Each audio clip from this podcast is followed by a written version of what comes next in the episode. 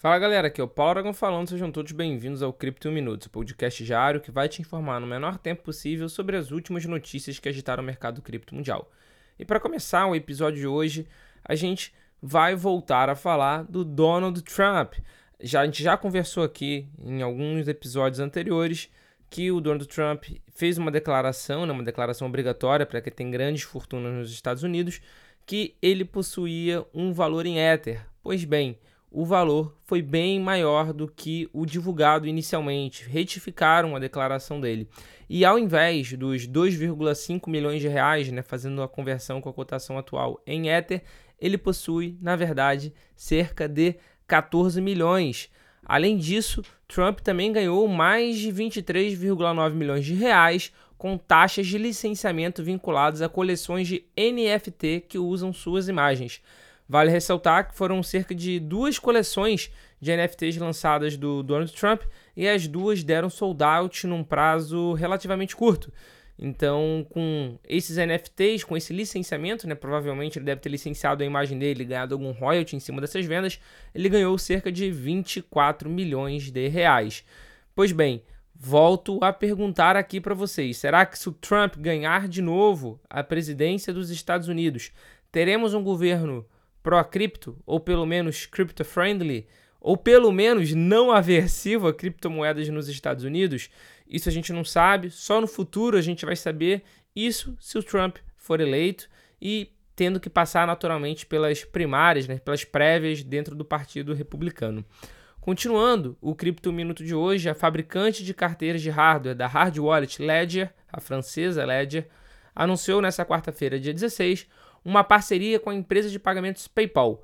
A Ledger vai permitir que clientes dos Estados Unidos comprem e vendam criptomoedas no app de pagamentos.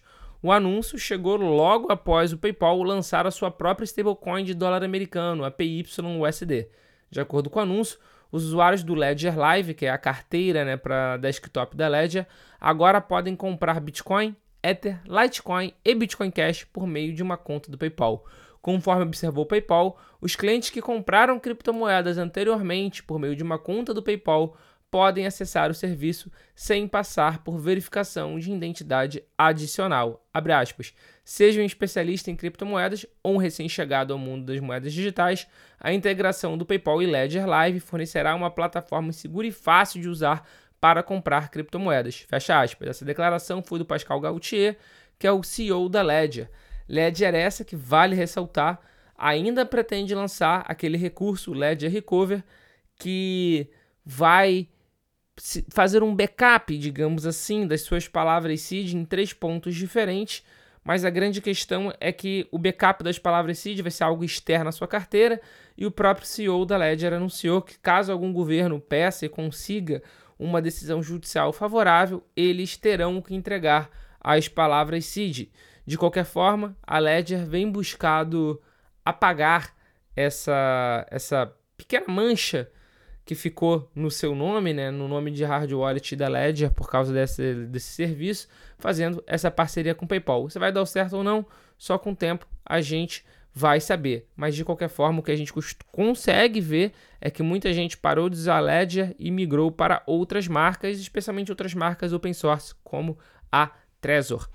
Para fechar, o Cripto Minuto de hoje, a parte de notícias, a Associação Brasileira de Criptoeconomia, a AB Cripto, declarou que a proposta de criação de um novo imposto de 10% para as criptomoedas no Brasil é ilegal e inconstitucional. A proposta surgiu nas discussões sobre reforma tributária e, segundo especialistas, os criptoativos não podem ser tratados de forma ampla e indiscriminada como aplicações financeiras tradicionais. Vale ressaltar que essa proposta surgiu na esteira das discussões sobre reforma tributária, né, que eu falei, e as medidas provisórias 1171 e 1172 de 2023. E essas medidas foram as que redefiniram o que definiram, na verdade, o reajuste do salário mínimo incluíram dispositivos para possibilitar definir novas regras de tributação de investimentos no exterior. E aí que tá, envolveram criptoativos e ativos digitais. Vamos ver o que, que vai acontecer, mas a gente sabe né, o que, que o Estado quer. O Estado quer cada vez arrecadar mais para cada vez poder gastar mais. E para fechar, agora chegamos na hora dos abraços. Gostaria de agradecer a mensagem do Insights Milionários lá no YouTube, que ele botou conteúdo top sempre. Muito obrigado pela força, irmão. Muito obrigado pelo apoio. E também para o nosso já grande amigo, o Fagner Tonoli 2944, falando que foi excelente o último episódio. De novo, muito obrigado, Fagner. Tamo junto. Esse foi o Cripto de um Minuto de hoje. Muito obrigado pela sua companhia. Não deixe de mandar seu recado, não importa por qual rede você acompanha a gente. Eu já tenho um encontro marcado com vocês aqui no episódio de amanhã. Valeu!